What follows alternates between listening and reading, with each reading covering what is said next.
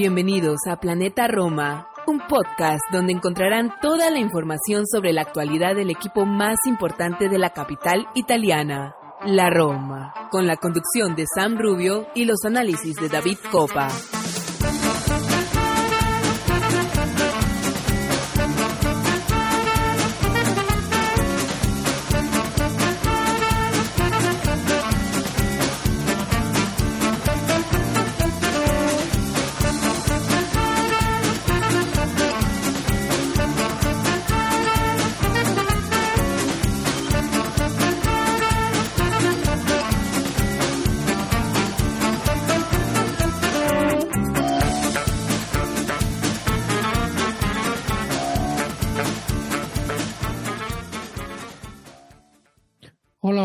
Bienvenidos a otro episodio más de Planeta Roma Podcast. Hoy eh, se impone el tema. Estamos de vuelta en una semana europea.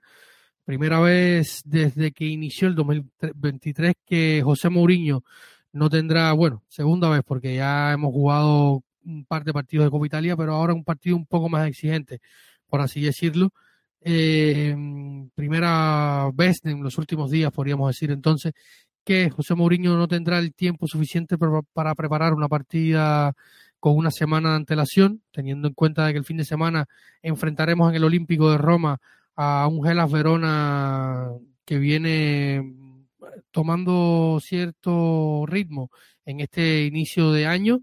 Eh, ha ganado sus últimos partidos y antes eh, el equipo Yalorozzi viajará a Austria para jugar en el Red Bull Arena de Salzburg ante el conjunto local, ante los austriacos del Salzburg, uno de los equipos de la escudería Red Bull, por así decirlo, que será el empeño eh, infrasemanal, como dirían en la península itálica, y en un partido no muy exigente, eh, no, no para demeritar, pero sí eh, con mucha atención. Así que de esto vamos a estar hablando y por suerte no voy a estar solo en este episodio. Me acompaña mi queridísimo y siempre bien estimado Santi Boys, hombre de la casa, para hablar un poquito de, del rival y algunas otras cuestiones. También vamos a hablar un poquito del partido ante Leche, sobre todo en clave eh, lo que se habló en el post partido y los últimos comentarios, teniendo en cuenta un poco también lo que ha sucedido en la Serie A, eh, las últimas opiniones que se hablan en los medios y, y algunos debates que hay en torno al equipo como siempre. Así que sin más, vamos a una pausa y enseguida estamos volviendo para comentar lo que se le viene al conjunto de José Mourinho en los próximos días.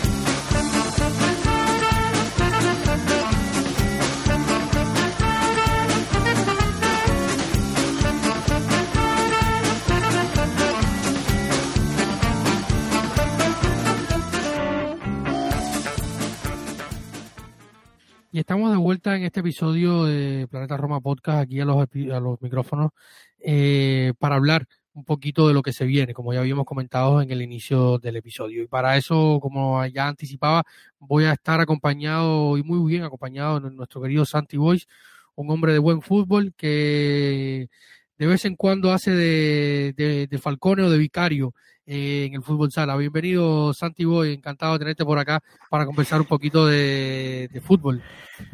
Eh, muchas gracias, eh, David. Eh, sí, de forma amateur de vez en cuando juego con algunos amigos y, me dedico más a la portería que a cualquier otra posición en el campo.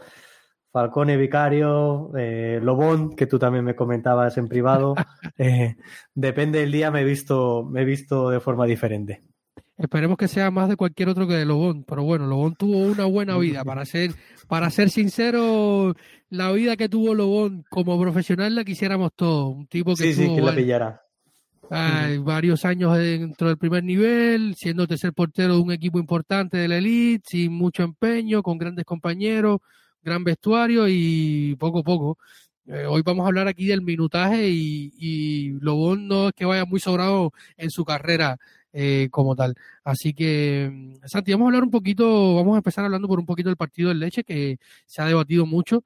Eh, algunos, o sea, después del partido se, se creó el debate dadas las preguntas que le hicieron en el postpartido en zona mixta a José Mourinho de dos puntos perdidos o un punto sumado. Y es un tema complicado de analizar y otro de los temas que se desprendieron de ese partido de la, visita al Vía de Mare es la rotación. Un tema que, si bien podría decirse, es recurrente, algo que hemos hablado tú y yo por acá más de una vez dentro de la gestión de José Mourinho. Y yo un poco me sorprendo de lo de, la prensa, de los fanáticos y, y, de los especialistas que siguen el club, porque sabemos que José Mourinho no es un tipo de muchas rotaciones, eh, que sí, bien, podría hacer cambios antes, podría hacer más rotaciones, pero quizás el debate estaría, no sé, en 10, 15 minutos más para los jugadores de cambio, pero tampoco eh, es que, que, haya mucho donde meter, hermano.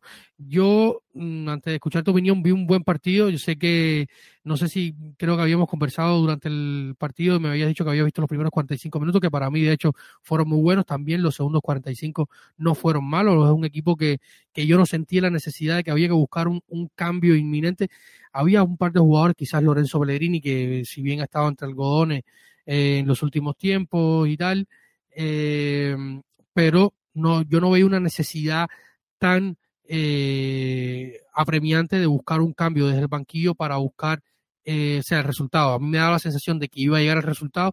Luego nos encontramos con Waldemiro Falcone, que, que estuvo como casi siempre en una de esas buenas noches que tiene, porque desde que empezó a, a, estar bajo palos con cierta regularidad en la Sandoria eh, y luego a, a Leche, eh, ha mostrado que es uno de los porteros eh, con gran margen de crecimiento dentro de la Serie A y dentro de, la para de cara a la selección italiana, eh, si se quiere, teniendo en cuenta también de que hay varios jóvenes como Vicario, está el propio Donnarumma, que si bien no estaba en sus mejores tiempos desde que se fue a París, pero eh, a mí me dio la, la, sensación de que fue un buen partido, un buen un partido bien jugado ante un rival serio que ha sacado puntos importantes ante rivales eh, de, primer nivel, Napoli, Lazio, Milan, le hizo un gran partido también a la Juve en el Vía del Mar que se definió en, las postrimerías del encuentro, o sea, e, era un rival que juega bien, que tiene un, eh, jugadores jóvenes y, de, de calidad, o sea, tampoco era que estaba descontada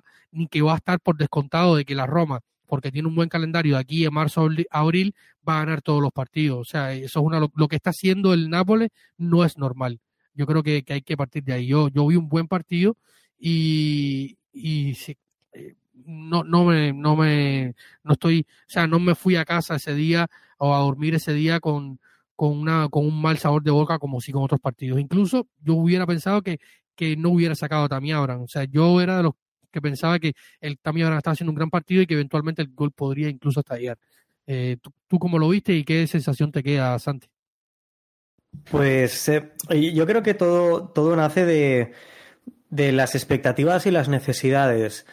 Vengo a decir, eh, probablemente contaríamos con que es un punto más, sobre todo dependiendo del desarrollo del encuentro, pero por ejemplo en el mes de marzo, cuando la Roma recibe a la Juventus y juega el derby contra la Lazio, o en el mes de, abril, cuando viajamos a Bérgamo y recibimos al Milan. Esos partidos son los que, digamos, es más asumible esa pérdida de puntos porque son rivales directos. Pero cuando tus rivales directos tienden a ganar, es cierto lo que tú has comentado, Napoli está jugando ahora mismo en otra división, eh, tiene un, un nivel de los más altos de toda Europa y no, y no pasa nada por, por decirlo, es así. Pero cuando la lucha por, por, los, las plazas Champions está encarnizada, creo que visitar el Vía del Mare se antoja como necesario esos tres puntos. Entiendo que de ahí nazca em, el conflicto de puntos perdidos o punto ganado. Para mí son dos puntos perdidos. Eso sí, no me preocupa cómo se han perdido. Me preocuparía si el equipo no hubiera dado la cara. Y la cara respecto a, no hacer eh, ocasiones de gol, a no crear peligro en campo rival, a no ser capaz de dominar el encuentro, al menos en la gran fase del mismo, a no ver reconocible el equipo que está siendo en 2023 con una selección de presión eh, a medida de que el propio equipo considera, según las fases del, del encuentro, si no hubiéramos reconocible al Temi Abraham que, que, estamos viendo en las últimas semanas, eso me preocuparía, pero no es el caso. Yo creo que contra el Leche sí que el equipo respondió en ese sentido. Creo que en los primeros 45 minutos se dieron ocasiones suficientes como para ir por delante en el marcador. Y es más, el gol de ellos, de Basquiroto, em, llega de, una pérdida y, de algo más puramente catalogable como un error individual que, que como una jugada maestra del equipo local. Y sin embargo, en el segundo tiempo creo que tenemos una, una, una imagen que es lo único, lo único, lo único preocupante que a mí me tiene ahora em, esta Roma. Y es cómo es capaz de ser consistente durante 90 minutos. Creo que a día de hoy aún no es capaz de, hacerlo. Es cierto que el equipo te puede dar una imagen y un contexto de juego respecto a cuando va por delante el marcador, a cuando necesita ponerse por delante. Vemos dos Romas absolutamente diferentes, pero a su vez eh, creo que es tendente a no aguantar los 90 minutos con la voluntad de ir a por la portería rival y con las armas necesarias, sean físicas o sean tácticas. Y, quizás en este sentido, contra el Leche, que no hay que, y coincido contigo, hay que darle el mérito al Leche, no está siendo un equipo que a día de hoy te haga pensar que vaya a bajar a, a, Serie B, pero en absoluto, en absoluto. Entonces, eh, hay que darle su mérito al equipo, al equipo de Puglia, pero creo que al equipo le falta, en este caso a la Roma, le falta mayor consistencia a la hora de dominar los encuentros durante 90 minutos, no durante una buena parte de ellos.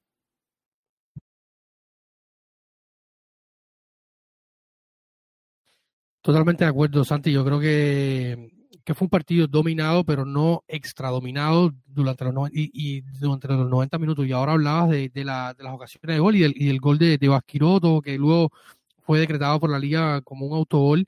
Y, recuerdo pocas intervenciones de, de, Rui Patricio, la verdad, que Rui Patricio en el partido tuvo poco trabajo, todo lo contrario de, de, de, Falcone, que es romanista y siempre los romanistas terminan siendo, como decimos acá, no hay peor cuña que la del mismo Madero. Así que que sin duda en esto estamos de acuerdo. Yo sobre el minuto 70 sí sentí que, por ejemplo, Pellegrini podía haber salido, eh, podía haber, no sé, eh, un par de cambios porque tampoco es mucho. Eh, se arriesgó con Gini, que o sea, yo no esperaba nada de Gini y no espero nada de Gini, por lo menos hasta los tres, dentro de un, mes mínimo. Todavía debe viajar a a Austria con el equipo. No sé si verá minutos porque el ritmo europeo es diferente. Eh, luego estaremos hablando de ello.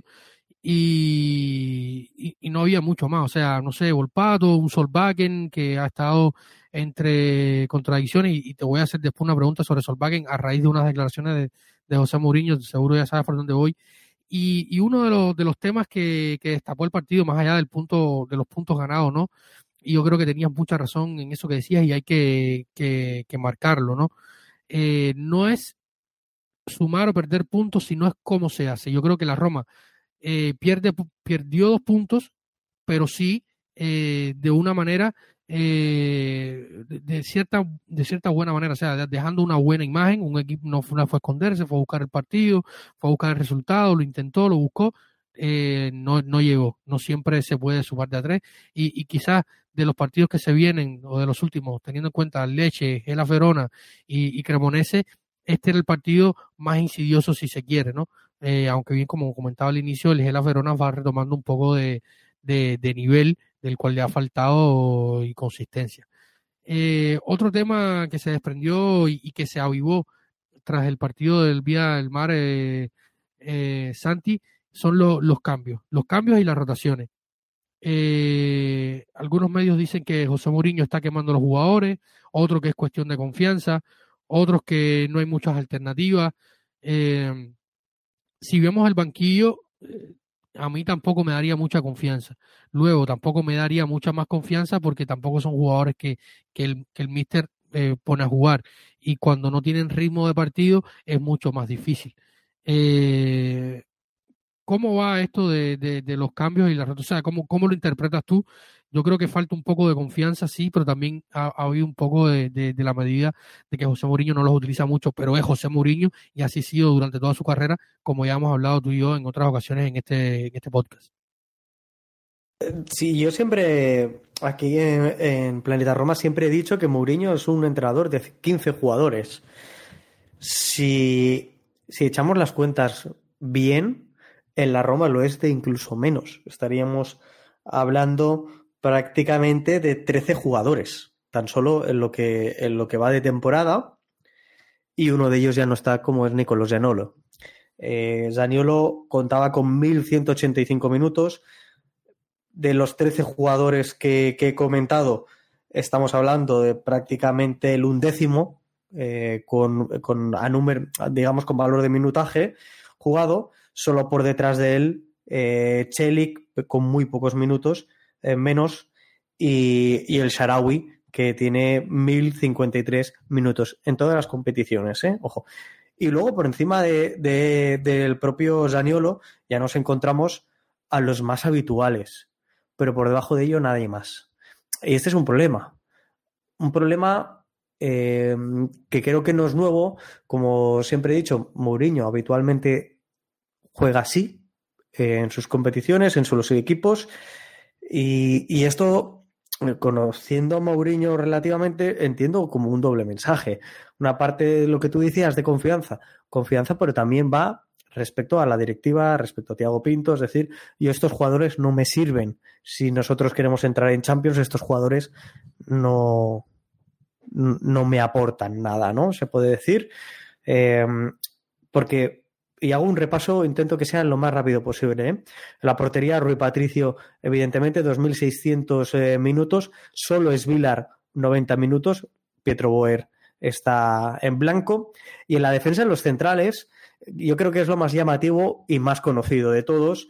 Tenemos a Mancini con casi 2.400 minutos, casi 2.500 Smolin, prácticamente los mismos minutos que Ibáñez. Pero por detrás de ellos, Llorente, recién llegado tan solo un minuto de juego, Cumbula menos de 300 y Matías Viña, que ya no está, 300. Y pongo a Matías Viñas como central. Los suplentes de los centrales están inéditos inéditos, menos de 300 minutos en la que va de temporada entre todas las competiciones. Inéditos, diría yo. En los costados tenemos a, un defenestrado Karsdorp con casi 700 minutos. Como he dicho antes, eh, Jeki Celik con 1.200 eh, prácticamente. 1.641 Zalewski, que es el que más, y 1.100 minutos Spinazzola aquí va un poquito más repartido y entendemos que si Karsdorp hubiera estado disponible, eh, aún lo estaría incluso un poquito más. Pero es lo más parejo de que, vamos a encontrar en, todo, en toda la plantilla, salvo la pareja Dybala-Zaniolo, que están con 1.185, eh, como he dicho antes, y el ya jugador del Galatasaray, por los 1.500 minutos de Dybala, que si no se hubiera lesionado, estoy convencido de que estaría en los 2.000 minutos como, como así sucede, por ejemplo, como con el otro mediapunta, que podríamos decir que es eh, Pellegrini con 2.156 minutos. El Sharawi, que debería ser el suplente actual de Pellegrini, está con 1.000 minutos, que es la mitad. Y la gran parte de estos minutos los ha jugado como carrilero, no como mediapunta. Aquí, y luego me sacarás el tema de Solbakken, pero aquí el noruego debería empezar a tener ciertos minutos más. Porque si buscamos otro jugador que haya jugado de media punta con ciertos minutos, encontramos a Volpato con tan solo 363. Es muy poco. Si echo un poquito hacia atrás, para el doble pivote, encontramos al jugador que más minutos eh, prácticamente ha disputado, más allá de, los defensores y, el portero, que es Cristante, con 2.348 minutos, muy, muy por encima de los casi 600 de Cámara, de los poco más de 300 de Bobe, lógicamente de los 13 de Faticanti, de los 200 de Tajirovic, los 21 lógicamente, de Vignaldum porque acaba de reincorporarse y son del partido contra el Leche, y los 1718 de Matic. Es decir, hay un desequilibrio de minutajes abrumador Y en la delantera esto sigue produciéndose. Abraham con, con 2.000 minutos, 791 para Velotti y 156 para el ya jugador del Spezia Calcio, Shomudorov. Em, lo he dicho antes de empezar este repaso de los minutos. Si echamos las cuentas rápidas, tenemos a 5, 6, 7 jugadores con más de 2.000 minutos. 7 jugadores. 3 que están rondando los 1.500 minutos y todo lo demás va por debajo. Pero todo lo demás va por debajo significa Spinazzola, Chelik y el Sharawi y el resto no cuentan absolutamente nada. A mí, a malas cuentas, me salen 13 jugadores. 13 jugadores porque ya retiro de aquí a Zaniolo. 13, 14 jugadores como mucho. Si esto nos da para entrar en Champions, nadie se va a quejar y nadie nos acordaremos de esto. Pero si no, seguramente será un tema discutido, será un tema a debatir, pero que como tú bien has introducido, es algo habitual en Mourinho y, creo que para es un mensaje muy claro para Tiago Pinto. Sin duda, Santi. Y, es un tema que, o sea, hay, contextos, ¿no? Eh, por ejemplo, viene en su primer año, tuvo una lesión de poco más de un mes. Ricardo, antes de ser marginado, que está siendo reintegrado, ya habló su agente, ya había hablado Pinto, había hablado el propio Mourinho, va a ser reintegrado. Eh, antes de caerse en el hueco mundo, eh, eh, por allá por el mes de noviembre, había tenido, había estado un mes fuera, había estado un mes fuera Shelly, el propio Saniolo, que ya no está, también había estado fuera por aquella lesión de, de, de hombro y ni lesionado, o sea, hubo contextos que también llevaron a Mourinho a, tener pocas rotaciones. Eh, entró el propio Madi Camara, que luego ha, caído también en, el olvido. Eh, han habido contextos, pero sin duda, como hemos comentado antes, no es que José Mourinho sea el hombre que, haga muchas rotaciones. Eh, se ha visto obligado por ciertas situaciones a, poner jugadores en ciertos roles y a, y a, otros a no poder moverlos porque tampoco ha tenido muchas alternativas. Y este es un tema que, por ejemplo, hace un, hace un año ya, en, enero del año anterior, eh, José Mourinho lo había hablado, eh, luego se hicieron algún un par de ajustes en el invierno con Sergio Oliveira y, y Niles, que jugó poco o nada, eh, y él decía cuando en aquel momento, cuando ya tenía sus fichajes, que miraba al banquillo y sentía cierta confianza. Hoy, evidentemente, no es así, no está así, no está sucediendo así, y entre chicos marginados, jóvenes y que se fueron, eh, ha habido un problema grave. Yo creo que, que esto eh, es un poco lo que ha llevado a lo que tú comentabas antes, Santi, quizás a no poder mantener un ritmo competitivo de los titulares, porque obviamente hay mucho cansancio en algunos, otros como Lorenzo Pellegrini juegan casi siempre entre algodones eh, y te quedas sin alternativas, porque en el partido contra Leche tienes un solo jugador de, bandas para ponerlo, para utilizarlo, que Shelly, que se quedó en el campo. Eh, entonces se limitan las opciones entre una y otra situación, lo que hace pues, bastante difícil para José Mourinho que haga los cambios. Y luego hace cambios como en el partido contra Cremonese, que algo que tú comentaste en nuestro grupo de Patreons, eh, dicho sea de paso, un saludo a todos nuestros Patreons, a todos y cada uno de ustedes, gracias siempre por el apoyo y la confianza de aportar un granito de arena a este proyecto y ser parte activa de la familia de Planeta Roma. Eh, a todos los que no son, los invito a que si quieren sumarse, eh, estén, están bienvenidos simplemente tienen que entrar en la web de patreon.com, ponen slash planeta Roma y allí se encontrarán nuestro espacio y nuestras opciones de suscripción. O también se pueden descargar desde su dispositivo móvil eh, la app de Patreons y simplemente eh, suscribirse y buscar en el con el buscador eh, Planeta Roma y también entrar en nuestro espacio. después del comercial, Santi decía, al margen del, del partido contra Cremonese, que hablando de esto mismo de, las rotaciones, que si nunca le das juego a tus jugadores, el día que necesitas ponerlo, no tienen ritmo competitivo y pasa lo que pasa con, con Kumbula, por ejemplo.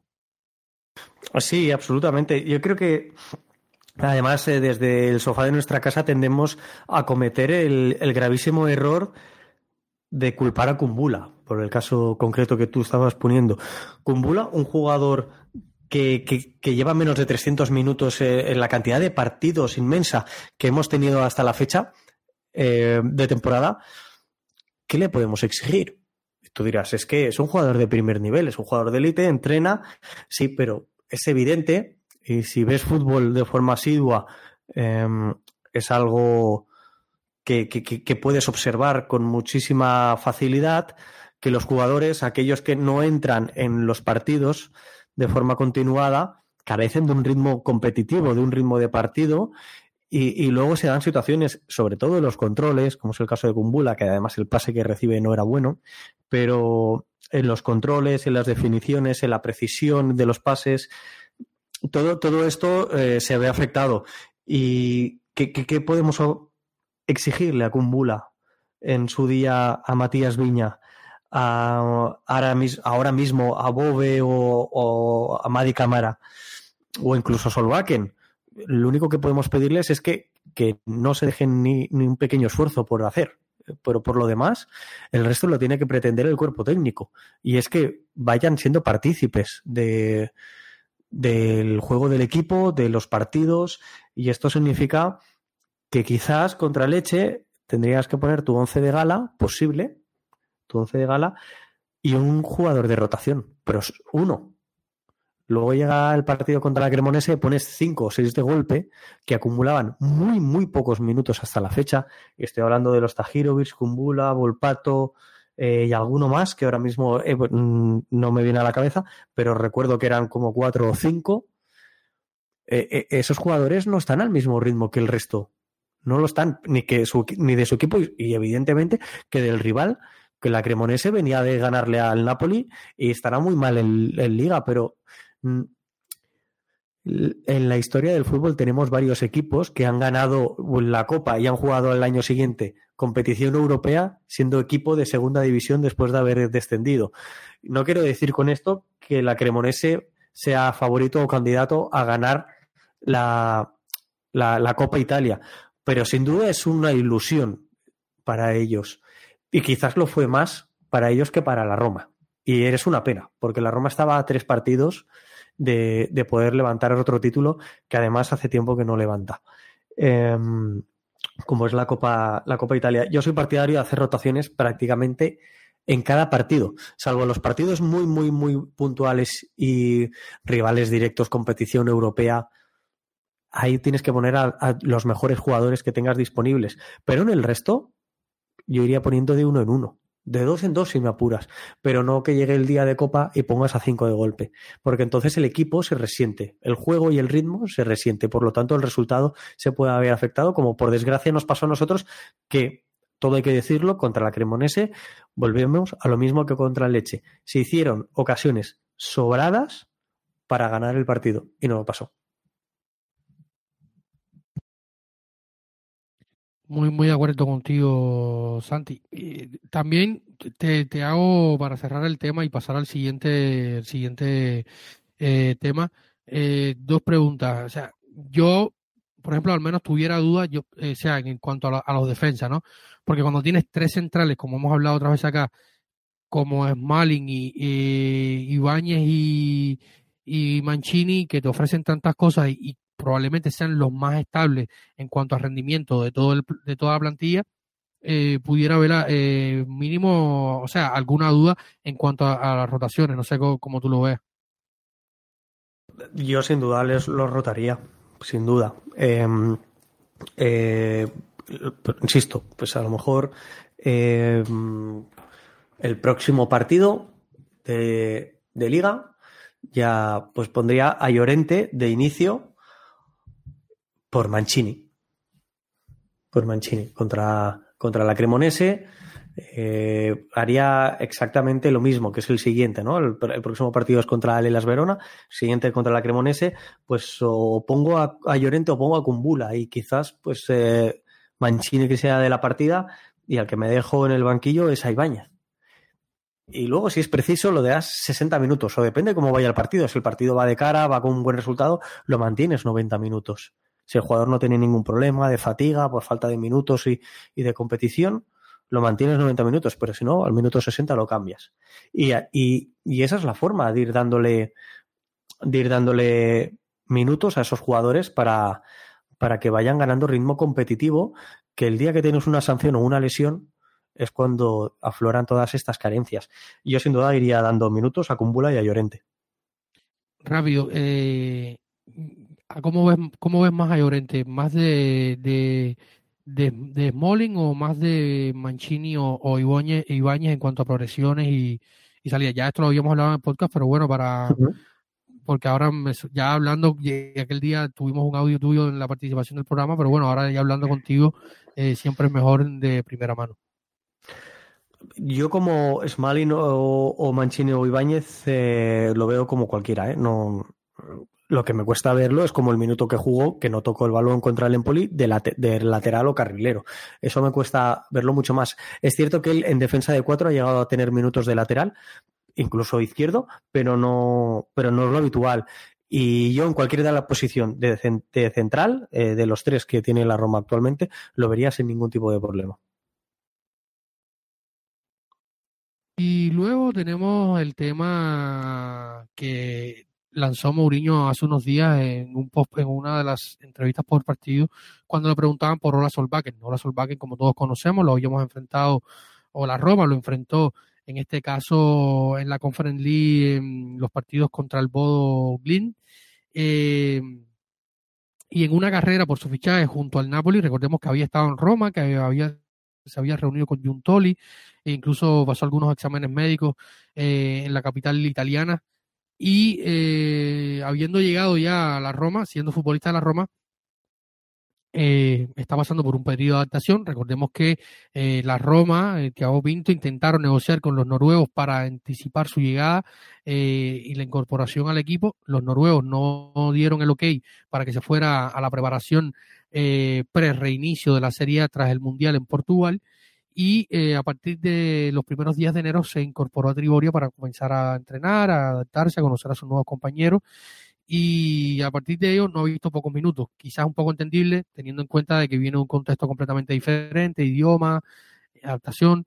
Y hicieron muchos ruidos ante unas declaraciones que hacía eh, José Mourinho dice que no lo podía lanzar de, inicio porque aún el chico no entendía la diferencia entre eh, un esquema y otro, venía del 4-3-3 o del 4-3-2-1 y no es lo mismo jugar con línea de 3, con carrileros, jugar por dentro y tal. Y algunos genios de la prensa en la radio eh, romana, mm, entre que mataban a José Mourinho y mataban al jugador diciendo que no era química nuclear, eh, pero sí hay ciertas cosas en juego. O sea, ¿cuán difícil puede ser para un jugador eh, adaptarse a un esquema nuevo teniendo en, cuenta el contexto al que llega Ola Solbakken? Mucho. Yo, en mi opinión, es que, que, que, puede ser muy, muy complicado e incluso puede ser que no se llegue a dar. Es cierto que las declaraciones en cierto momento hace creer que, que, llame inadaptado o, o, persona poco inteligente a, Ola Solbakken, pero eh, yo no creo que vaya por ahí, creo que es más una forma de expresarse del técnico luso que, que una voluntad de, de, dejar en mala posición al jugador. Y, y entiendo que hay una cuestión idiomática, que hay una cuestión de cambio de, de país, adaptación a, tu nuevo entorno, a tu nuevo lugar, a tus nuevos compañeros y a un juego muy diferente. Siempre se dice, eh, los propios jugadores hablan de la Serie A o del calcio en general como una de las ligas con mayor riqueza táctica respecto a las demás, comparándola entre las grandes ligas europeas. Entonces, eh, la adaptación de un jugador siempre es eh, muy, muy relativa a una cuestión individual y considero que, que puede tardar en darse. Hay jugadores tremendamente buenos, pero élite mundial, que de adaptación necesitan muy poca. Pero estamos hablando de élite mundial. Jugadores que te den un rendimiento inmediato. De estos hay tremendamente pocos jugadores. El resto de jugadores, como eso la Solvaken, de una segunda línea o una tercera línea, incluso si me apuras a día de hoy, em, lo habitual es que tengan su tiempo de adaptación y lo necesiten partir de aquí, a mí siete minutos con el tiempo que lleva en Roma se me antojan demasiado pocos. Las cosas se aprenden jugando, insisto, en ello y, entrenando y machacando y machacando y machacando. Y el equipo ahora mismo tiene, tiene necesidades. Si el Sharawi sigue jugando de carrilero, para darle descanso a Pellegrini y a Dybala, creo que ninguno de nosotros estamos pensando en que adelanten a Cristante. Entonces, lo único que se no me ocurre es que Solbakken empiece a coger minutos aquí para, para dar descanso a, insisto, a Dybala y a Pellegrini, que falta nos hace con los dos. Con los dos. Yo creo que, que, que es muy difícil, que puede llevar tiempo, pero que si el, si el jugador pone de su parte, eh, lleva tiempo suficiente como, que, para, como para que al menos empiecen a ver detalles o que al menos no se vea absolutamente perdido en el terreno de juego durante un encuentro. Esto no, no debería estar pasando a día de hoy en el caso de que, que lo podamos ver jugar al, al, jugador al nórdico. Si pasara eso me sorprendería mucho y significaría que nos hemos cerrado con el fichaje, pero si el propio Tiago Pinto hace unos pocos días decía que él no lleva ningún jugador a Roma sin el ok del técnico portugués, pues el destierro de Solbakken a día de hoy sí que es cierto que me parece llamativo. Yo no pondría el grito al cielo, ni atacaría al entrenador, ni atacaría al jugador, pero es cierto que empiezo a tener la necesidad, porque creo que el equipo así la tiene, de, de que Solbakken empiece a tener minutos. Por ejemplo, pienso en, un caso similar que, que, ahora mismo está haciendo un boom dentro de la Serie A, es la nueva joya del Atalanta, Rasmus Holm, que ha sorprendido mucho, sobre todo después de esa carrera impresionante que se marcó en el Olímpico contra la Lazio, eh, en una jugada donde no termina en gol porque Provedel le cerró el arco muy bien, pero hizo un pique de unos, no sé, 80, 70 metros que le encaró a los centrales y ninguno pudo detenerlo eh, a la defensa de la Lazio. Y es un chico que, por ejemplo, eh, que es mucho más joven que, que Solbakken, pero eh, costó muchísimo más, pagaron 17 millones de euros los bergamescos por el, por el atacante, que ahora salen los rumores, ¿sabes? siempre que un jugador tiene un poco de éxito, eh, empiezan a salir los rumores de que lo quería media Europa, nadie lo quiso al terminar, y al final terminó en, el Atalanta, ¿no? Pero el chico, por ejemplo, si vemos su, su participación con Gasperini, le tomó más de un mes eh, o dos meses al inicio del de la temporada entrar eh, en calor, eh, en un esquema que no, que no, o sea, en una idea de juego que hoy la de Gasperini es un poco más semejante a la de la Roma, o al menos la del inicio de la temporada, porque recordemos que perdieron muchas piezas, eh, el, propio Gasperini lo había dicho, eh, intentaban jugar un poco más pausado porque no podían poder jugar al dame que te pego que jugaban antes con tipos como Papu, Illich, Muriel y Dugan en su prime, eh, por jugadores que muchos se estaban adaptando, como el propio Lukman, el Jeremy Boga, que había sido un objeto misterioso eh, desde su salida de, de Rayo Emilia a Bérgamo, y, y, luego el equipo ha ido tomando ritmo y el propio eh, eh, Rasmus Holm hoy está siendo una, una, sensación, ¿no? Yo creo que, que, que es un, un, ejemplo más o menos similar,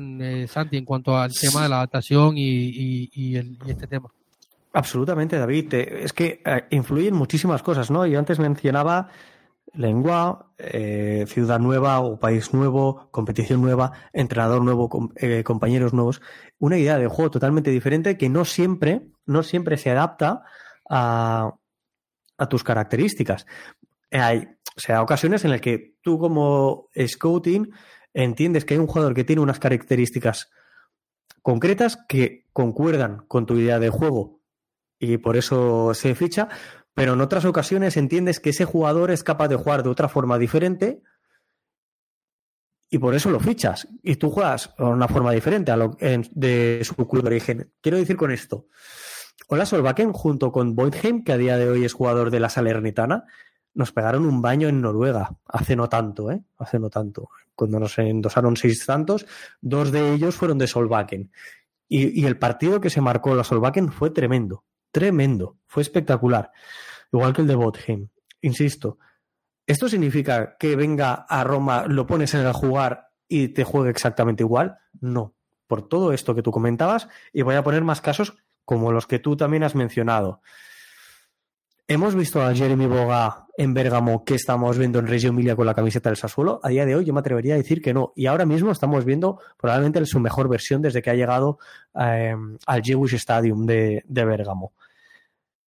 Eh, si Lister o el Lisic dices que Ademola Lukman está haciendo la temporada o el arranque de 2023 que está haciendo con la Atalanta, ninguno, ninguno en ambas ciudades te, lo, va a creer. Absolutamente ninguno.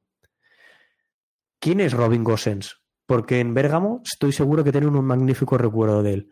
Pero en Milán cambian, insisto, entrenador, compañeros, sistema de juego. A veces, a priori, la estructura, caso de Gosens, es la misma y es tu misma posición. Pero en otras, como el caso de Ademola Lukman, es diferente. Lukman juega por dentro, ha jugado toda su vida por fuera. Ademola Lukman. Y ahora está jugando por dentro. Entonces, influyen muchísimas cosas. A veces hace un fichaje porque entiendes que el jugador es capaz de desarrollarse dentro de tu estilo o idea de juego. Y, otras porque crees que sí que casará y por otros motivos, sean familiares, personales, el que sea, no, no funciona. Entonces, esto es eh, muy, muy relativo a cuestión individual. Mm, veremos, ojalá Solvaken empiece, empiece a funcionar porque es un jugador joven, eh, es un jugador que ha demostrado tener cierta calidad y creo que es un jugador muy interesante para que nos pueda servir de rotación y que pasemos de tener 12, 13 jugadores a tener 15, que siempre suma para, para lograr tu objetivo final. Exactamente, Santi. Ahora existe el problema de que Solbakken no pudo ser incluido en la lista UEFA, todos lo recordamos eh, debido a la sanción del FIFA Fair Play. No pudo ser lastimosamente incluido el jugador, eh, no va a estar para disponible para, para el partido, para los, al menos para esta, no, no va a estar ni siquiera si la Roma adelanta, ¿no? Eh, o avanza de fase en la Europa League, pasando los playoffs y yendo directamente a la fase de octavos eh, no va a estar disponible Solvagen, pero sí de cara a la liga pudiera ser una alternativa. Esperemos que contra Gela Feronas en el Olímpico quizás pueda tener un minutaje más, más amplio, incluso eh, quizás su primera titularidad, algo que parece bastante difícil, pero quizás pudiera, pudiera darse en dependencia de lo que pase este jueves. Eh, así que vamos poniendo punto final a este tema y vamos a una pausa para volver a, acá a los micrófonos de Planta Roma Podcast y meternos de lleno en el partido europeo de este jueves ante eh, uno de los equipos de la escudería Red Bull y no la, la escudería Fórmula 1, sino la de fútbol. Así que pausa y volvemos.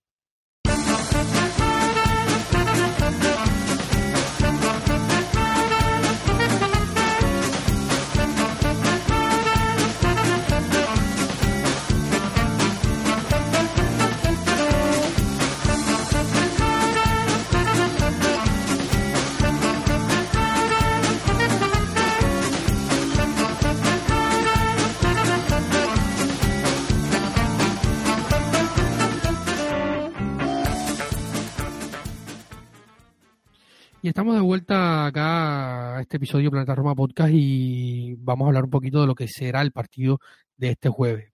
Mike Consel, lo que ya peina en canas, quizás no muchos dentro de nuestra audiencia porque eh, hay mucho joven y siempre, además, la, el tema de la edad es como tú lo sumas. Miren Ibrahimovic, se quiere que tiene 20 y tiene ya 40 y quiere seguir jugando al fútbol se resiste a, salir de, de, los terrenos de juego. Eh, lo cierto es que Michael Consel, eh, exportero de la Roma por allá por los años finales, de los años 90, arquero austriaco, eh, dio una entrevista al diario El Mesallero que salía publicada este martes 14 de febrero, dicho sea de paso, feliz San Valentín a todos. Que el amor nunca le falte y el amor por la Roma, que hay que quererla mucho porque es seguramente eh, la relación tóxica de todos los que escuchan esta, eh, este, este episodio, este podcast, este nuestro programa habitualmente, porque sabemos que la Roma nos da muchas veces más dolores de cabeza que el amor que nos entrega, pero bueno, eh, es nuestra relación tóxica, como decía. Y eh, Consel decía que, que es un equipo que le falta ritmo. si vemos eh, su, su, calendario desde que empezó el 2023 no han sido muchos partidos, si la memoria no me falla, creo que han sido dos. Y eh, un equipo que, que, tiene experiencia competitiva y que además eh, tiene mucho carácter dentro de la cancha, decía el ex arquero de la selección de Alorosi en los finales de los años 90. La entrevista está publicada en nuestra web, planetaroma.net. Le invitamos a que la lean. si es de su interés. Eh, Santi, ¿qué rival nos podemos encontrar? Un rival que viene de Champions, un rival que, como todos conocemos, en los últimos años ha eh, valorizado muchísimos jóvenes eh, y jóvenes importantes que hoy forman parte del panorama futbolístico elite dentro de Europa. Eh, por mencionar un par de nombres, Mané y, y, Haaland, si no estoy mal, Santi. Eh, no estás nada mal, no. no estás eh, absolutamente nada mal. Em, muchos otros, muchísimos otros, porque estamos hablando de un equipo que es cantera de, de otros tantos, por ejemplo, Navi Keita, actual jugador también de Liverpool, también ha salido del Red Bull Salzburg, un Red Bull Salzburg que, eh, si permites, doy un repaso muy, muy, muy rápido y pongo un contexto. Entiendo que muchos ya, ya sabrán eh, ciertos datos de los que voy a dar. Equipo fundado en 1933 eh, como Sport en Austria Salzburg, pero que en el 78 y, cambió de nombre y de forma comercial se llamó Casino Salzburg, fue entonces cuando ganó algún que otro título y fue la etapa esplendorosa del club. Y en 2005 fue comprado por Red Bull y desde entonces pues tenemos esta nomenclatura ¿no? de Red Bull Salzburg que en competición europea pues se queda en RB Salzburg porque no, no puede llamarse de esta, de esta manera por temas comerciales como anécdota, hay gente que, cree que es Red Bull Leipzig, el equipo del este de Alemania, no es Red Bull. Aquel, por estos mismos motivos y para que no sea tan evidente que son de los mismos propietarios, eh, se llama Rasensvoll Leipzig, pero no, no es Red Bull aunque las siglas vienen a ser las mismas. Eh, el Red Bull Arena cuenta con 31.895 eh, espectadores de capacidad y estamos hablando del, del gran dominador de la Bundesliga austríaca con 16 títulos, nueve de los últimos de forma consecutiva. Las nueve últimas ligas austríacas las ha ganado el Red Bull Salzburg, igual que las cuatro últimas copas de Austria, que para un total de nueve. Este año no lo va a revalidar, porque como bien has dicho, después del Mundial ha jugado seis amistosos y dos partidos oficiales. Uno de ellos, el último, en jugar, lo ganó 4 0 contra el Lustenau en competición liguera. El primero de ellos después del parón por, el, por, por el, la Copa Mundial fue un partido de Copa de cuartos de final que lo perdió contra el Sturm Graz en, en, penaltis. El Sturm Graz, el Wolfsberger, equipos más habituales pues, de Europa League, que a día de hoy también de Conference League, que, que nos pueden sonar un poquito más de esa competición austríaca y que a día de hoy el Sturm Graz es prácticamente lo poco que le poner de resistencia a, este equipo en la Bundesliga alemana, que a este Sturm Graz le saca ya seis puntos en, en 17 partidos jugados. Estamos hablando del campeón de la UEFA Youth League del año 2016-2017, junto con el Barça, Real Madrid, Chelsea, equipos más habituales de ganar de esta competición. El Red Bull Salzburg la ganó en 2016-2017. En aquel equipo jugaban jugadores eh, que ahora día, a día de hoy están jugando en primer nivel. Algunos de los que nos escuchan podrán reconocerlos como Mergin Berisha en el Augsburg, Pachon Daka en el Leicester, eh, Hannes Wolf en el Borussia Mönchengladbach, Xaver Slager, que a mí es un jugador que me gusta mucho en el Leipzig, donde es compañero también de Amadou Haidara. Todos ellos integraban aquel equipo de la UEFA Youth League 2016-2017 que, que levantó, levantó el trofeo de dicha competición. Un equipo siempre muy joven, donde suelen dar saltos por cuestión idiomática y de cercanía a la Bundesliga. Los jugadores más, más destacados a día de hoy en el Red Bull, o en el, perdón, iba a cometer yo el error que antes mencionaba, en el Rasensball Leipzig está jugando Soboslai, el húngaro, proviene del Red Bull Salzburg. Eh, la estrella más emergente de este equipo, que es Benjamin Sesko, ya está fichada por el Leipzig, también para la próxima temporada. Y hablamos de un equipo que ahora mismo de media de edad tiene 21 años. 21 años. Es eh, tremendamente poco, ¿no?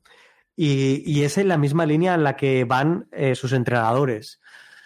Entrenadores eh, que ha, bueno, recientemente despedido del Leeds es Jesse March, también de, esta cantera de Red Bull, por ejemplo, Marco Gose, exentrenador del Borussia Mönchengladbach o del Borussia Dortmund, también es de, la, de la línea del Red Bull. Y a día de hoy tenemos a Matías eh, es el entrenador del Red Bull Salzburg con 34 años nada más. Alemán, es jugador canterano del Stuttgart y jugador del Hohenheim. Y una vez eh, retirado en 2014, ha sido entrenador del Leipzig de cantera, de juveniles, segundo en el Brondby, eh, primer entrenador ya en el Salzburg, en el segundo equipo, en este caso, en otro equipo austríaco como es el Liefering, y desde el 2021 entrenador del Salzburg, es decir, está en su segunda temporada al frente de, este equipo que habitualmente David eh, juega con cuatro defensas atrás, tres centrocampistas y tres delanteros, digamos que de forma bastante más invertida a lo que es habitual en la Roma. Es decir, ellos juegan con un pilote eh, posicional y dos volantes, un mediapunta y dos delanteros. Por eso digo de lo de forma inversa a la Roma, que suele jugar con dos mediapuntas y un delantero, siendo Tremi y Abraham en la punta de ataque. Aquí yo creo que lo más habitual que nos podamos encontrar será ver a Con en la portería, portero tremendamente joven y tendente al error. Dedic en el lateral derecho. La pareja de centrales creo que es lo más destacado de este equipo. Solet y Pavlovic, el jugador serbio que hizo un, mundial suficientemente bueno como para que sonara entre otros equipos para la Roma. Jugador que era propiedad del Mónaco y lo fichó el, el Red Bull Salzburg que pese a que lo vimos de lateral izquierdo en el Mundial, en, el conjunto austriaco se desenvuelve como central. Veremos a Ulmer probablemente como, como lateral izquierdo. Y es que su capitán y habitual en esa posición hasta la fecha era Maximilian Weber, exjugador del Ajax, exjugador del Sevilla y fichado en este mercado invernal por el Leeds United a cambio de 12 millones de euros. Como pivote eh, posicional veremos a Gorna Duat, sería lo normal, acompañado de Seidwal y Kiaikar. Entiendo que absolutamente prácticamente ninguno le suelen estos nombres porque son jugadores tremendamente jóvenes y de una competición menor como es la austríaca. Y arriba, Susic o Benjamin Sesko, pero entiendo que es Susic, acompañado de los que para mí son los dos jugadores eh, referencia de este equipo a nivel ofensivo, como son Okafor y Ademu.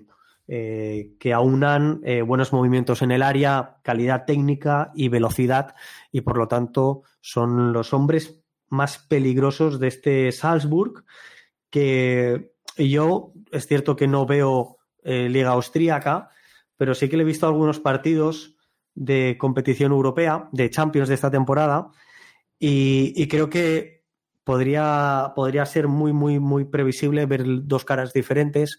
Dependerá también de los resultados de, los partidos, pero normalmente el Red Bull Salzburg en casa, jugando como local, tiende a ser bastante más propositivo, tiende a, ser un equipo más compacto y más competitivo, y sin embargo, como visitante, mm, más tendente al error grosero, incluso me atrevería a decir, pues eh, la defensa del área no es muy buena y sufren muchísimo detrás a la espalda de los laterales. Sus laterales son laterales ofensivos, que muchas veces se utilizan más como un recurso para dar amplitud al juego o como un apoyo que como centros. No, no abusan del centro lateral, pero para que os hagáis una idea, en el partido de Milán contra, contra el Milán, eh, Teo Hernández mm, cabalgó todo lo que quiso y más por su banda, creando muchísimo peligro a la espalda del lateral del Salzburg.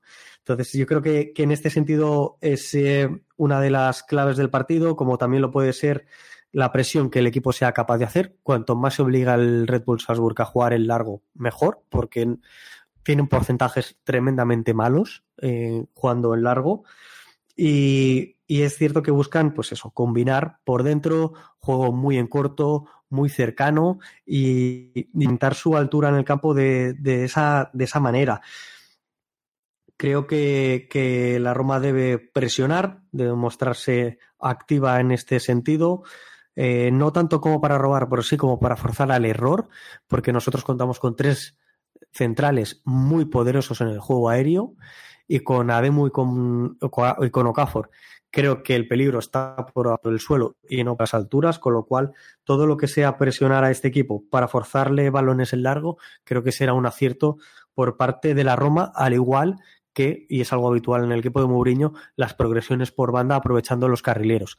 Yo creo que, que aquí puede, puede haber una buena parte de la clave para sacar frutos positivos eh, en clave rosa, ¿no?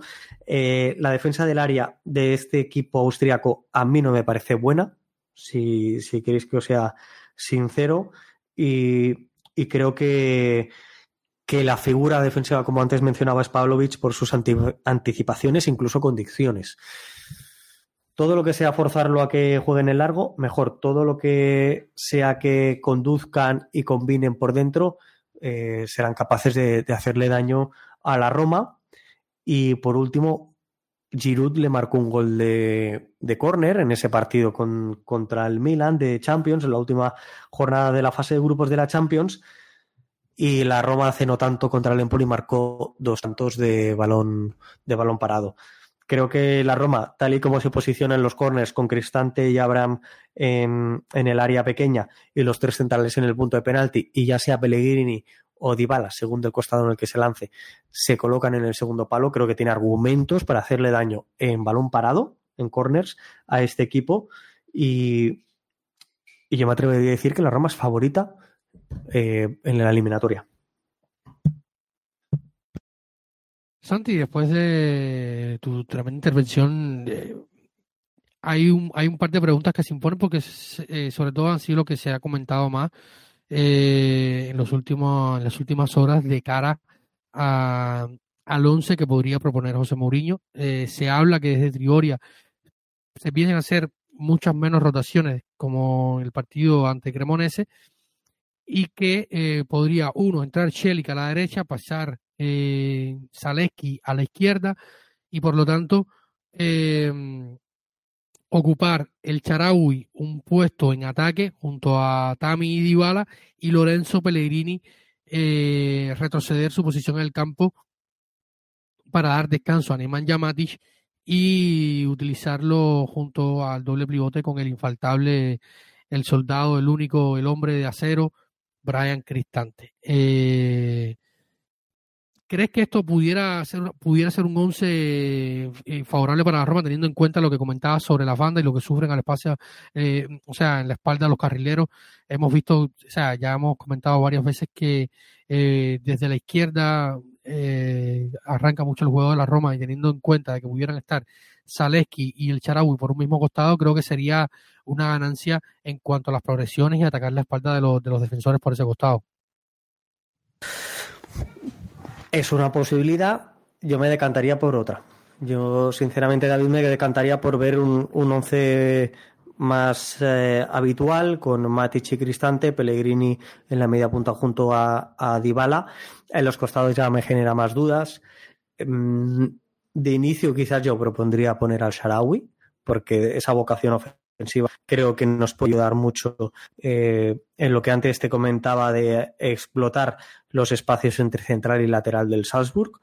Em, pero ¿por qué te digo esto? Porque, por ejemplo, el partido contra el Empoli, el Empoli jugaba con un sistema de juego muy similar al del Salzburg. Jugaba con dos volantes y un, y un pivote posicional que en aquel caso era Razvan Marin y la Roma se emparejaba de tal forma que Matic era un jugador mucho más estático, Cristante sí que es cierto que hacía vigilancias mucho más largas y Pellegrini se implicaba más en defensa sobre Razvan Marin, sobre el jugador ex del Ajax, el jugador rumano. Mm, creo que, llevarnos a, a, a Pellegrini a una posición de doble pivote, en este caso, nos puede, nos puede hacer perder eh, contundencia defensiva. Y creo que vale la pena, tal y como juega el Salzburg, tener la parte del carril interior muy, muy bien tapada y muy bien cubierta. Y creo que en esto Matic nos puede ofrecer mejor rendimiento que Pellegrini. Cierto es que Pellegrini de cara ve el juego mejor que prácticamente con otro jugador de la Roma, a excepción de Dybala, por supuesto. Eh, el capitán es el segundo jugador con mayor dotes o con mayor virtudes eh, viendo el juego de cara. Si lo tienes de media punta y tal y como juega la Roma, muchas veces le, cuesta tenerlo de cara, le cuesta atacar balones eh, en conducción. Entonces, eh, esto sí que nos ayudaría a quizás a ver una mejor versión de Pellegrini de lo que lo estamos viendo en las últimas semanas, que entre lesiones y otras circunstancias está lejos de lo que nosotros desearíamos y el equipo necesita. Pero, insisto, yo creo que sería más conveniente un Cristante Matic un Pellegrini en la media punta e incluso me atrevería con Zalewski y, y el Sharawi como carrileros. No soy fan del Sharawi como carrilero, me gusta mucho más como media punta, pero creo que su, su velocidad, su buen estado anímico, de confianza, nos pueden ayudar a hacer mucho daño desde las bandas. Pero bueno, eh, la propuesta que tú me estabas comentando que se, que se filtra en prensa, al final no deja de ser una, apuesta también muy, muy lógica. No, yo te digo, a, eh, mí hay dos, tres jugadores hoy, eh, fuera de los tres centrales, que no me pueden faltar en el esquema. Uno es Neman Yamatis, porque cada partido que pasa, si bien el de, a lo mejor el partido contra Leche, si se quiere, no fue el mejor del mundo o no ha sido el mejor de los últimos, a mí Matic no me puede faltar, no, me puede faltar tampoco en, un once titular de la Roma hoy el Charaui y tampoco Paulo Dybala, más allá de que también Abran no tienen más cambios porque Velotti no ha estado bien, pero estos tres jugadores creo que, que son muy importantes para el funcionamiento de la Roma en, eh, en todos los sentidos. Yo creo que o sea, yo también discrepaba un poco en cuanto al 11 que, que filtran desde Roma, lo, comentaba algunos enviados de Sky Sport eh, en Teleradio Estéreo este martes, pero igual veremos. Eh, todavía falta el entrenamiento final de este miércoles, luego el equipo viajará a, Austria, donde eh, José Mourinho hablará en mesa de prensa con Paulo Dybala eh, desde la Red Bull Arena en Salzburgo. Yo, David, eh, si me permites solo un pequeño comentario, em, yo lo, llegué a deslizar en el grupo de Patreons que tú antes también mencionabas y por el cual eh, yo invito a todos los que eh, nos escuchan a, que se adhieran al mismo porque se habla mucho de la Roma, se habla mucho de fútbol y también nos echamos muy buenas risas.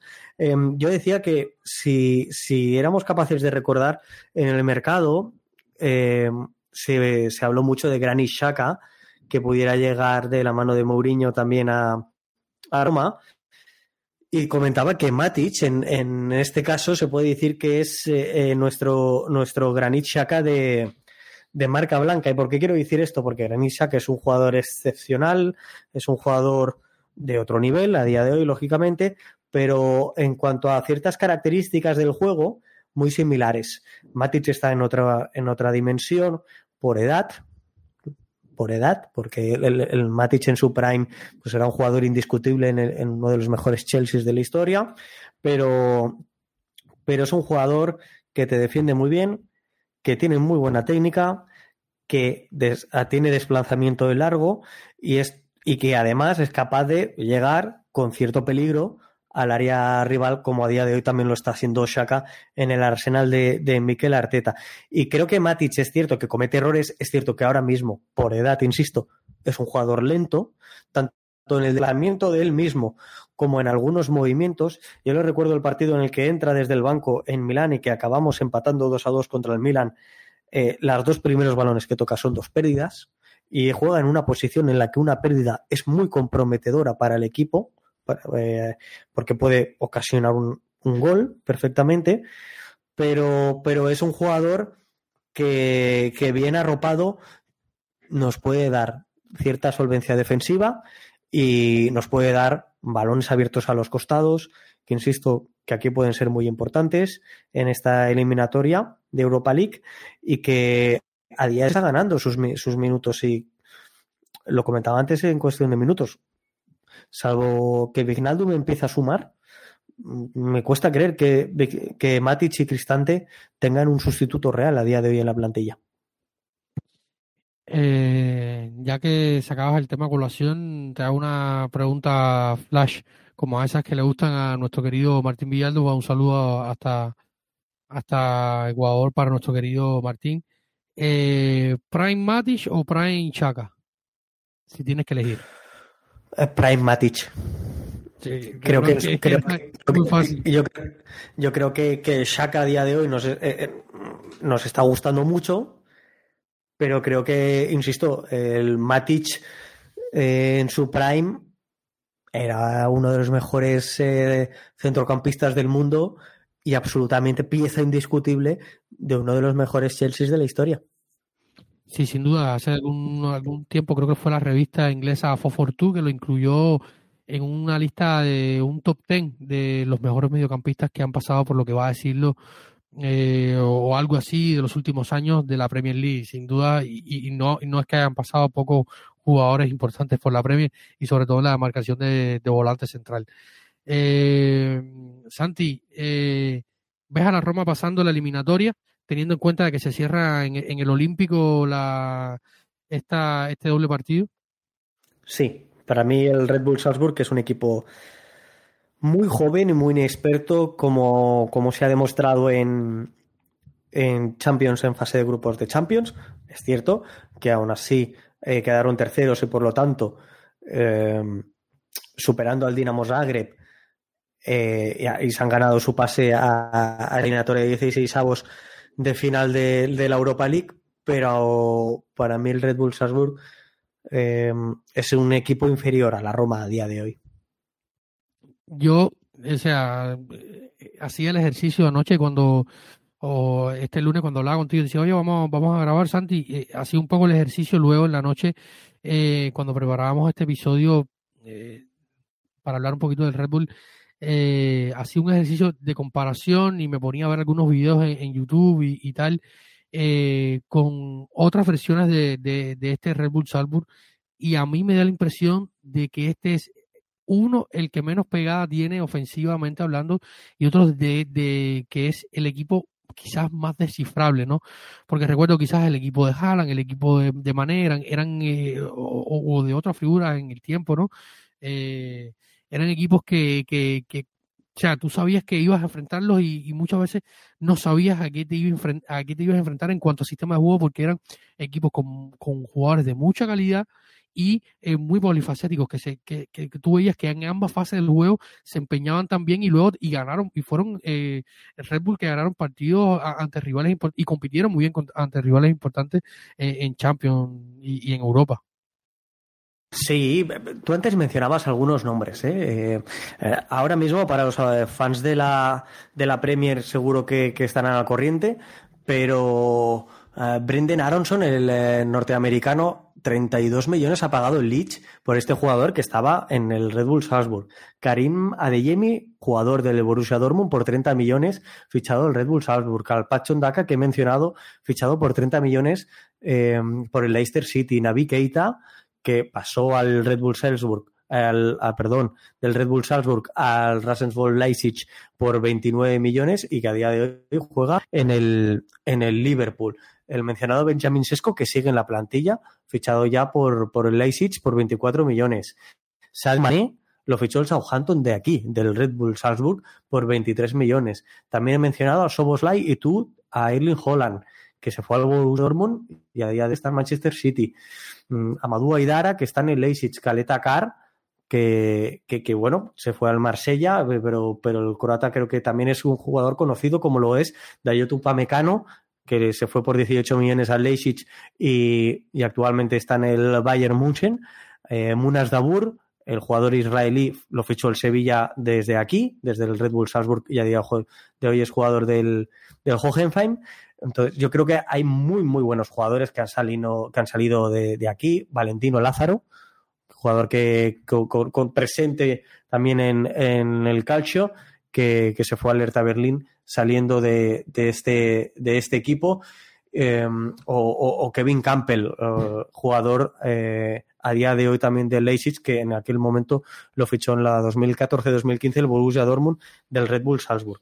Es un equipo que que trabaja tremendamente bien la cantera, que le sirve para generar muchos ingresos, que tienen una red de scouting brutal y que Red Bull tiene escuelas en muchas partes y cada vez más equipos en muchas partes del mundo y que esto hace que retroalimenten a su buque insignia que a día de hoy es el, es el Leipzig de, Alemania, de la Bundesliga. Su objetivo primordial es que, puedan competir en el Bayern, algo que a día de hoy no lo están consiguiendo, pero sí que están en un segundo escalón y son un equipo habitual ya de la Champions o de competición europea, cuando son un equipo muy, muy joven a nivel de historia. Em, y el Red Bull Salzburg es la cantera principal de este Leipzig y, y es, yo creo que es la piedra filosofal de la factoría Red Bull a nivel futbolístico. Pero es cierto que a nivel competitivo en Europa, pese a que gana sus competiciones, sus Bundesligas de forma solvente e incluso con abuso en muchas ocasiones, en Europa les cuesta mucho más competir. La Champions les queda muy grande, este año más si cabe, porque han ido perdiendo muchas piezas, insisto, con 21 años de media y, jugadores mm, con muy poco recorrido, porque de los que yo he mencionado del 11 habitual o del 11 previsiblemente titular que puedan sacar el, el próximo jueves, a todos los que nos escuchan, eh, entre, entre pocos o ninguno eh, les podrá sonar. Yo creo que, que, más allá del propio Pablo Vichy, porque se no para la Roma durante este mundial y sobre todo de Okafor, creo que, que, prácticamente ninguno más tenemos idea de cómo juegan estos jugadores, porque insisto, son jugadores de 19, 20, 21 años. El jugador más veterano, extrayendo a, dos que superan la treintena de la plantilla, es, eh, es un argentino que suele ser suplente y que tiene 25 años es que así es difícil competir en Champions contra equipos como el Chelsea, por muy mal que esté el propio Chelsea. ¿eh? Em, y yo creo que la Roma, en este sentido, está a otro nivel. Y yo creo que la Roma es clara favorita a pasar esta eliminatoria. Pues sí, yo creo que, el, feeling general es que la Roma sale favorita y pudiera superar la llave eh, para luego enfrentar a uno de los que están esperando, que hay varios clubes importantes. Eh, Santi, para ir ya cerrando, hemos pasado la hora de, en este episodio. Eh, y para quizás hacer un poco una hipótesis de lo que pudiera ser esta competición, porque hay clubes importantes, sobre todo la Premier, en Arsenal, está el Barça también. Eh, eh, ¿Ves? Yo, por ejemplo, dice, oye, la Roma puede ganar la, la Conference League, eh, perdón, la, la, Europa League, ya la Conference por suerte la ganamos. Eh, la Europa League, hoy es difícil porque teóricamente tienes, tienes, tienes clubes muy importantes, pero luego tienes a un Arsenal y a un Barcelona que yo creo, no sé cómo tú lo veas, que si tuvieran que darle prioridad a una competición, sobre todo el Arsenal, luego de todo lo que ha pasado y también teniendo en cuenta que es una liga ultra mega competitiva, si hay que darle prioridad a, algo, Arteta se la va a dar a la Premier. Mm, yo creo que sí, yo creo que sí. Y también creo que no es el único equipo. ¿eh? El Ajax ahora mismo en, en, competición doméstica no, es, no, va tan bien como temporadas atrás. Ha pasado un bache de muchos empates consecutivos y, y no es el líder de la Eredivisie. Y es un básico y es un exigible para la afición Ajaxiet, con lo cual quizás el Ajax no tenga como prioridad esta Europa League. Aunque puede ser perfectamente uno de los candidatos. A cambio de acaba de, destituir a su entrenador. Mm, veremos cuál es el momento del Ajax. Su rival es el Union Berlin. El Union Berlin, por eh, identidad, ellos se, lo toman como un premio, esto de jugar competición europea. Y a día de hoy están en puestos champions. Han jugado Conference, han jugado eh, este año Europa League. No me quiero imaginar que en Berlín el año que viene tengan competición de Champions League. Sería tremendo para, para el Union y para ellos esto es un, un regalo, esto es un premio y lógicamente lo disfrutarán y lo van a pelear, pero su batalla está en liga. El Barcelona, creo que el máximo objetivo eh, es la liga y creo que, que, debe ser la liga española y no la Europa League. El Manchester United, ¿cuánto tiempo lleva sin ser un habitual de, de Liga de Campeones? Entonces, creo que, el momento del United es muy bueno. Creo que esa eliminatoria Barcelona-United está un poco em, en, las mismas. Es decir, yo creo que la prioridad de ambos equipos debería ser su competición doméstica, pero es una eliminatoria tan, tan fuerte que de ahí probablemente se haga uno de los principales favoritos para ganarla. Creo que entre Red Bull Salzburg y, Roma, Roma tiene las de pasar pero Roma enfrentándose a un United o a un Barcelona me que genera muchísimas más dudas. Ahora, el Shakhtar Donetsk lleva muchos meses de parón, eh, el equipo eh, ha perdido a su máxima estrella como es Mudrik, Mijailo Mudrik, que se ha ido al Chelsea, y es un equipo que ha perdido a todos sus brasileños esta temporada por culpa de la invasión de Rusia, em, con lo cual es un rival que, a la Roma no le debería importar cruzarse, al igual que el Stade Rennais. Em, el Leverkusen y el Mónaco sí que me preocupan mucho más. Y Sevilla a día de hoy es un caramelo. Sevilla, encontrarte con el Sevilla a día de hoy em, es algo que incluso te diría positivo porque el Sevilla sí que debe mirar a la liga, porque como se despista un poco, el Sevilla está más cercano a posiciones de, de descenso que de competición europea. Con lo cual, Dicho esto, y a modo resumen, para mí, si tuviera que hacer una clasificación, para mí la Roma estaría entre la cuarta, la quinta favorita, sexta como mucho, eh, de los actuales competidores de, la Europa League en esta ronda de 16 avos, eh, de los que hay en 16 avos. Luego entran los de octavos de final y todo se complica más. Yo creo que la Roma, la prioridad absoluta debe ser entrar entre los cuatro primeros de la Serie A. Y todo lo demás, que en este caso es Europa League, que bien recibido, bien, bienvenido será pero para mí no debe estar. Tú decías antes solo Solbakken, pues solo Solbakken debería jugar estos partidos y no, y, no contra la Juve, contra el Inter, contra la Lazio. Estos partidos nos deberían servir para darle descanso a Dybala. Bueno, yo estoy convencido de que Mourinho es como es y, que aquí pondrá el mejor once posible, porque es un competidor nato y, y, además a rondas eliminatorias es que los equipos de Mourinho son muy buenos, por suerte para nosotros. Sí, a mí, a mí lo que más me preocupa eh, de, una eliminación es que, como se dio contra la Cremonese, son, eh, puede hacer una eliminación fea, puede bajar un poco el ánimo, eh, los medios se ponen a, a, a soltar su, su, su, cocina y sabemos que hay muchas radios en Roma y empiezan a hablar y hablar y hablar y ese ruido ambiente eh, ya, yo, yo sé que es muy difícil avanzar y, ganar. Creo que también, eh, o sea, yo lo he dicho mil veces acá en este podcast, la importancia y la prioridad tiene que ser por encima de todo las Champions. Aunque Thiago Pinto dice que sin Champions no es que se acaba el mundo, pero sí va a ser, un, va a ser eh, una situación bastante compleja. Eh, yo quisiera que la Roma avanzara y si tiene que salir, que salga con la cabeza en alto y quizás contra un rival contra uno de estos tiburones fallidos, como dice el mister de, la Champions. Así que esperemos. Lo, sin duda es que eh, se viene una doble eliminatoria que, que parece en teoría favorable a la Roma. Luego veremos cómo termina. Cerramos en el Olímpico el jueves la primera cita en Austria y luego estaremos por acá la próxima semana comentando, luego del partido contra el Verona, estaremos comentando en un nuevo episodio lo sucedido y lo que se viene y qué ha pasado en el resto de la semana. Así que muchísimas gracias a todos por los que nos escuchan.